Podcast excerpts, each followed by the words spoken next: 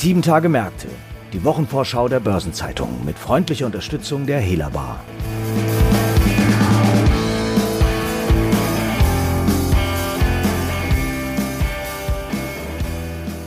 Letztes Jahr nur virtuell, dieses Jahr aber wieder vor Ort, findet das Treffen der Notenbanker im amerikanischen Jackson Hole statt.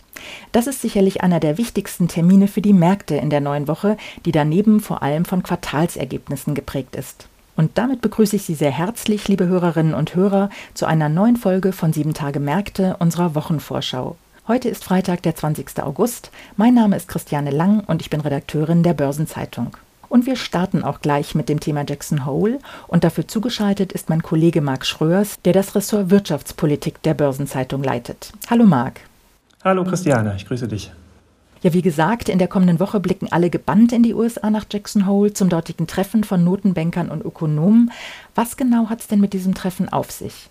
Ja, das Treffen ist eigentlich so etwas wie das alljährliche Stell dich ein der Notenbanker und Ökonomen aus aller Welt. Seit 1978 inzwischen versammeln sie sich da in dem durchaus sehr idyllischen Örtchen in Wyoming. Das ist ein Tal äh, mitten in den Rocky Mountains, umringt von atemberaubenden Bergformationen. Letztes Jahr, äh, wie du gesagt hast, virtuell stattgefunden, dieses Jahr wieder in Persona. Die Idee dieses Treffens war eigentlich immer und ist, dass man so ein bisschen jenseits der Hektik der Hauptstädte und des geldpolitischen Alltags über Grundsatzfragen der Geldpolitik nachdenken kann, also weniger über das tägliche Auf und Ab von Zinsen oder das Volumen von Anleihekäufen. Letztlich geht es aber dann doch auch immer wieder um das geldpolitische Tagesgeschäft. Jackson Hole war oft äh, eine gute Gelegenheit für wichtige geldpolitische Signale, sowohl von der US-Notenbank Fed als auch von der EZB. Ja, das ist der Grund, warum auch dieses Jahr wieder alle Blicke auf Jackson Hole gerichtet sind und speziell auf US-Notenbankchef äh, Jerome Powell, weil in den USA die sogenannte Tapering-Debatte zugenommen hat und sich zuspitzt.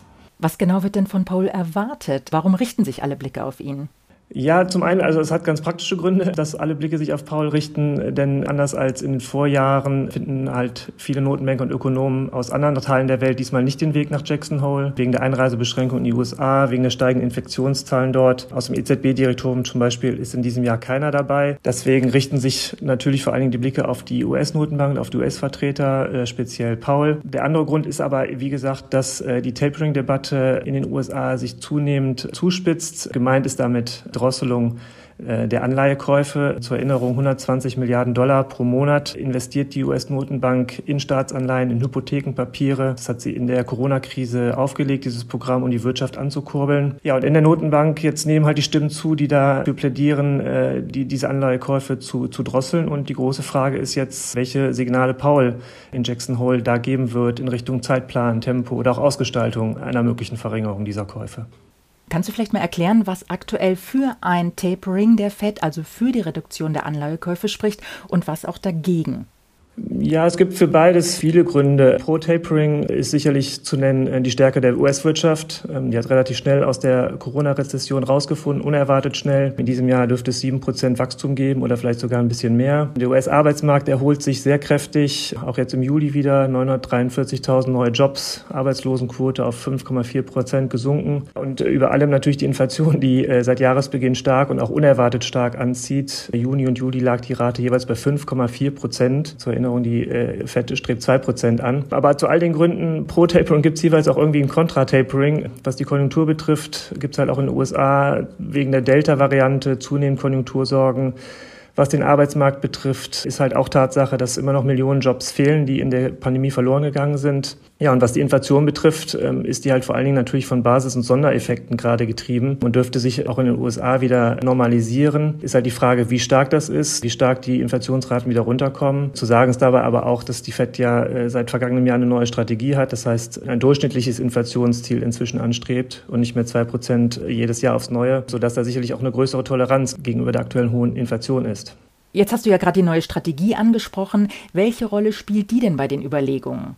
Ganz zentral ist, wie gesagt, das neue Ziel, beziehungsweise das Ziel ist unverändert geblieben von zwei Prozent, aber es ist insofern neu, als es nicht mehr jedes Jahr aufs Neue angestrebt wird, sondern über einen gewissen Zeitraum im Durchschnitt. Das heißt, nachdem wir jetzt sehr viele Jahre Inflationsraten unter zwei Prozent hatten, ist die Fed durchaus daran interessiert, dass es auch mal ein paar Jahre oberhalb der zwei Prozent ist, um, wie gesagt, im Durchschnitt diese zwei Prozent äh, zu haben. Das heißt, es gibt eine größere Toleranz für eine aktuell höhere Inflation. Die Fed hat anders als die EZB ein duales Mandat aus Inflation und Vollbeschäftigung Mit der neuen Strategie wird sehr viel mehr Gewicht gelegt auf den Arbeitsmarkt. Und da ist es halt, wie gesagt, so, dass immer noch viele Millionen Jobs, manche schätzen acht Millionen Jobs, äh, fehlen im Vergleich zu dem, wie es wäre ohne die äh, Pandemiekrise. Und da äh, richten sich die Blicke der FED gerade sehr stark drauf. Da will sie weitere substanzielle Fortschritte sehen, wie es immer so schön im Notenbankersprech heißt. Genau, das sind so die wesentlichen Faktoren, wie wird die äh, Strategie dazu beitragen könnte, dass die FED noch halt länger an einer sehr expansiven Geldpolitik festhält. Zugleich schürt das Sorgen, dass die FED dem Inflationstreiben zu lange zuschaut und die US-Wirtschaft überhitzt,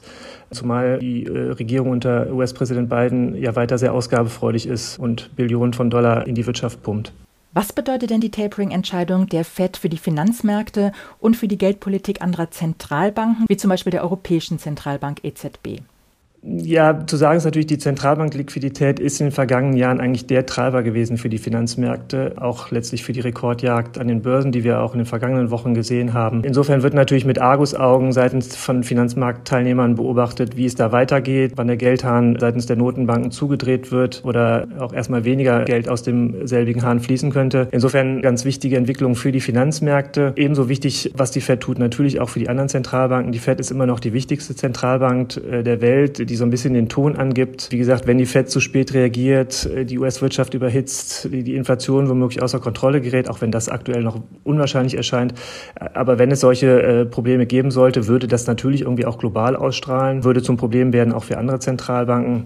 Wenn die Fed dann jetzt eine Kehrtwende einleiten sollte, oder zumindest beginnen sollte, äh, die Geldpolitik wieder so ein bisschen zu normalisieren, wird das auch die Diskussion in anderen Regionen fördern, also allen voran natürlich in den Schwellenländern, wo in der Regel bei einer weniger expansiven US-Geldpolitik dann auch äh, Liquidität abfließt, was die Zentralbanken dann dort vor Probleme stellt. Oder aber auch die Diskussion über den Exit feuern sich auch in, im Euroraum. Die EZB oder zumindest die Mehrheit im EZB-Rat will da ja bislang nichts von wissen, was, was hier das Thema betrifft, Reduzierung der Anleihekäufe. Aber wenn die FED da voran marschiert, wird sowas natürlich auch die Diskussion hier befeuern. Insofern auch für die Zentralbanken weltweit äh, eine ganz wichtige Entwicklung, was da passiert. Also, wie du gesagt hast, die Märkte schauen mit Argusaugen darauf, was bei den Notenbanken passiert. Und ja, deshalb wird eben sehr genau beobachtet, was in der kommenden Woche in Jackson Hole passiert. Marc, ganz herzlichen Dank für das Gespräch und die interessanten Einblicke. Ich danke dir. Wir kommen jetzt zu weiteren Terminen in der 34. Kalenderwoche und da gibt es einige interessante Themen. So legen mehrere Immobilienkonzerne ihre Halbjahreszahlen vor, und zwar am Mittwoch Aroundtown sowie die CA Immo aus Österreich und am Freitag die ebenfalls österreichische S Immo. Aroundtown, die im MDAX notiert ist, lässt allmählich die Corona-Folgen hinter sich. Vor allem die Ferienhotels in den Sommermonaten dürften gut ausgelastet gewesen sein, was es den Betreibern natürlich erleichtert, ihre Pachten in voller Höhe zu zahlen. Schwieriger ist noch die Lage vieler Stadthotels, die weiterhin über Umsatzeinbrüche klagen. Doch auch hier führen die Corona-Lockerungen langsam zu einer Geschäftsbelebung. Insgesamt haben die Beherbergungsbetriebe in Deutschland im Juni laut Statistischem Bundesamt knapp 31 Millionen Übernachtungen gezählt. Das sind 6,1 Prozent mehr als im Mai. Das Vor-Corona-Niveau wird aber bei weitem noch nicht erreicht. Noch liegt die Zahl der Übernachtungen um 39 Prozent unter dem Vorkrisenniveau. Hotels machen bei Aroundtown übrigens 24 Prozent des Portfolios aus, den Schwerpunkt bilden Büros. Was den Aroundtown Aktienkurs angeht, liegt der auch noch weit unter dem alten Hoch von 8,80 Euro. Aber die weiteren Aktienrückkäufe im Volumen von bis zu 500 Millionen Euro tragen zur Erholung bei. Die auf Büroimmobilien fokussierte CA Immo aus Wien, die ebenfalls am Mittwoch ihre Zahlen präsentiert, gehört inzwischen mehrheitlich dem Finanzinvestor Starwood Capital. Der hat seine Beteiligung durch ein Übernahmeangebot gerade erst von 31,4 Prozent auf 58,8 Prozent aufgestockt. CA Immo prognostiziert für das laufende Jahr ein nachhaltiges Ergebnis von mindestens 128 Millionen Euro. Und im nächsten Jahr soll der Gewinn dann auf mehr als 140 Millionen Euro steigen. Spannung verspricht am Freitag der Halbjahresbericht der kleineren S-Immo, die übrigens an CA Immo beteiligt ist. Ihr ist es nämlich gelungen, eine Übernahme durch den Konkurrenten Immo Finanz abzuwehren. Jetzt muss die Gesellschaft zeigen, dass der Alleingang auch erfolgversprechend ist. Auch die NordLB, die viertgrößte deutsche Landesbank, legt Halbjahreszahlen vor, und zwar am Donnerstag. Und die präsentiert noch einmal Vorstandschef Thomas Bürkle. Er ist inzwischen 68 Jahre alt und seit Juni ist bekannt, dass Jörg Frischholz ihn ab Anfang 2022 beerben wird. Frischholz, der 45 Jahre alt ist, war zuletzt Privatkundenvorstand der Hypovereinsbank. Er wird den laufenden Restrukturierungskurs fortsetzen, der sich auch in den Zahlen der ersten sechs Monate widerspiegeln dürfte. Die Hannoveraner befinden sich nämlich auf Schrumpfkurs und im ersten Quartal war die Bilanzsumme bereits um weitere 5 Prozent auf knapp 120 Milliarden Euro gesunken. Bis 2024 soll die Bilanzsumme in der Kernbank dann bei nur noch rund 98 Milliarden Euro liegen. Zugleich soll die Eigenkapitalrendite noch deutlich zulegen, denn im ersten Quartal hat die Bank einen Verlust von 41 Millionen Euro geschrieben. Das lag aber nicht an Kreditausfällen im Zusammenhang mit der Corona-Krise, sondern für diesen Verlust haben vor allem Investitionen in die IT-Infrastruktur, Gebühren für Portfoliogarantien des Landes Niedersachsen und die für das Gesamtjahr 2021 gebuchte Bankenabgabe von 64 Millionen Euro gesorgt. Weil die Risikovorsorge aber so unauffällig blieb, zeigte sich Vorstandschef Bürkle nach dem ersten Quartal dennoch zufrieden mit der Entwicklung. Eine konkrete Prognose für das laufende Geschäftsjahr hat die Landesbank bislang aber nicht abgegeben.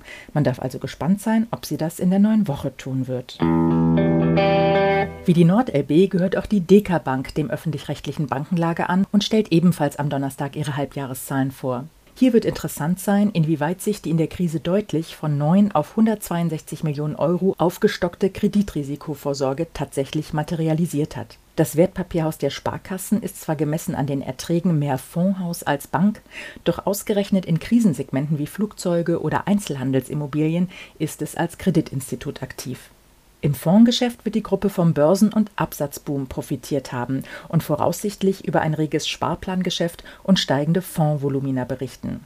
Allerdings wird sie auch, das hatte sie bereits angekündigt, den Verlust eines milliardenschweren Spezialfondsmandats vermelden. Darüber hinaus stehen natürlich noch einige andere Termine in den kommenden sieben Tagen an. So verkündet am Mittwoch das Oberlandesgericht Düsseldorf seine Entscheidung im Rechtsstreit zwischen der Nord Stream 2 AG und der Bundesnetzagentur. Und am Donnerstag findet die zweite Runde der Tarifverhandlungen für die 140.000 Beschäftigten der privaten Banken in Deutschland statt. Daneben gibt es, wie eingangs gesagt, noch einige Quartalszahlen. Am Dienstag öffnen zum Beispiel CTS Eventim und Intershop die Bücher. Zur Wochenmitte kommen unter anderem der französische Baukonzern Bouygues, die Royal Bank of Canada und Sixt Leasing mit Zahlen zum zweiten Quartal. Am Donnerstag sind es unter anderem Vielmann, Stada sowie HP und Dell hat bereits das dritte Geschäftsquartal beendet. Am Freitag wird sogar noch eine Hauptversammlung abgehalten, und zwar die von Electrolux. Zudem werden in der kommenden Woche auch wichtige Konjunkturindikatoren veröffentlicht und eine Übersicht zu all dem finden Sie heute im Finanzmarktkalender auf Seite 2 der Börsenzeitung und unter börsen-zeitung.de/slash Finanzmarktkalender. Außerdem werden auch wieder einige runde Geburtstage gefeiert. Ihren 60. feiern Thomas Töpfer, früher Vorstandsmitglied bei Bilfinger Berger, und Stéphane Richard, Vorstandschef des größten französischen Telekommunikationsanbieters Orange. 65 Jahre alt wird Ulrich Lüxmann-Ellinghaus, früher im Vorstand der Provinzial Nordwest. Seinen 80. feiert Wilhelm Bonse-Geuking, der früher unter anderem Vorstandsvorsitzender der RAG-Stiftung war. Und seinen 85. Geburtstag begeht François Pinault, der den französischen Mode- und Accessoire-Konzern Kering-Gruppe, also die frühere Pinot Printemps Redoute-Gruppe, gründete und bis 2005 leitete. Artikel zu weiteren Geburtstagen und Personalien finden Sie nicht nur auf der Personenseite der Börsenzeitung, sondern auch gebündelt in unserer Personalia-App. Und zuletzt noch ein paar Hinweise in eigener Sache. In der morgigen Ausgabe finden Sie wie jeden Samstag die Spezialthemaseite Recht und Kapitalmarkt. Darin befasst sich die Kanzlei Flick Gocke Schaumburg mit dem neuen Steuerurteil des Bundesverfassungsgerichts. Die Richter haben den Zinssatz von 0,5 Prozent im Monat bzw. 6 Prozent im Jahr für Steuernachforderungen angesichts des Niedrigzinsumfeldes als evident verfassungswidrig eingestuft. Die Autoren analysieren nun, welche Auswirkungen das Urteil hat. Ein weiteres Thema ist die Nachhaltigkeitsstrategie der EU. Die Autoren Philipp Melzer und Dr. Anna-Maja Schäfer von der Wirtschaftskanzlei CMS erläutern, dass Brüssel den Kreis der berichtspflichtigen Unternehmen stark ausweiten will.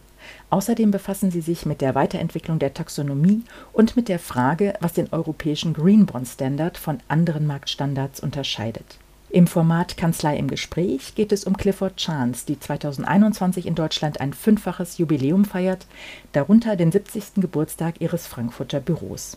Und am Dienstag erscheint dann eine neue Ausgabe von Fonds und Finanzen, dem Newsletter der Börsenzeitung mit Themen rund um die Asset Management Branche. Und damit sind wir am Ende dieser Episode angelangt. Redaktionsschluss für diese Ausgabe war Donnerstag, der 19. August, 18 Uhr. Eine Gesamtübersicht über Konjunktur- und Unternehmenstermine finden Sie unter börsen-zeitung.de. Alle genannten Links und weitere Informationen sind in den Show Notes zu dieser Folge aufgeführt. Und damit verabschiede ich mich für heute und wünsche Ihnen einen guten Abschluss der Arbeitswoche und ein erholsames Wochenende. Bis zum nächsten Freitag, alles Gute und Tschüss.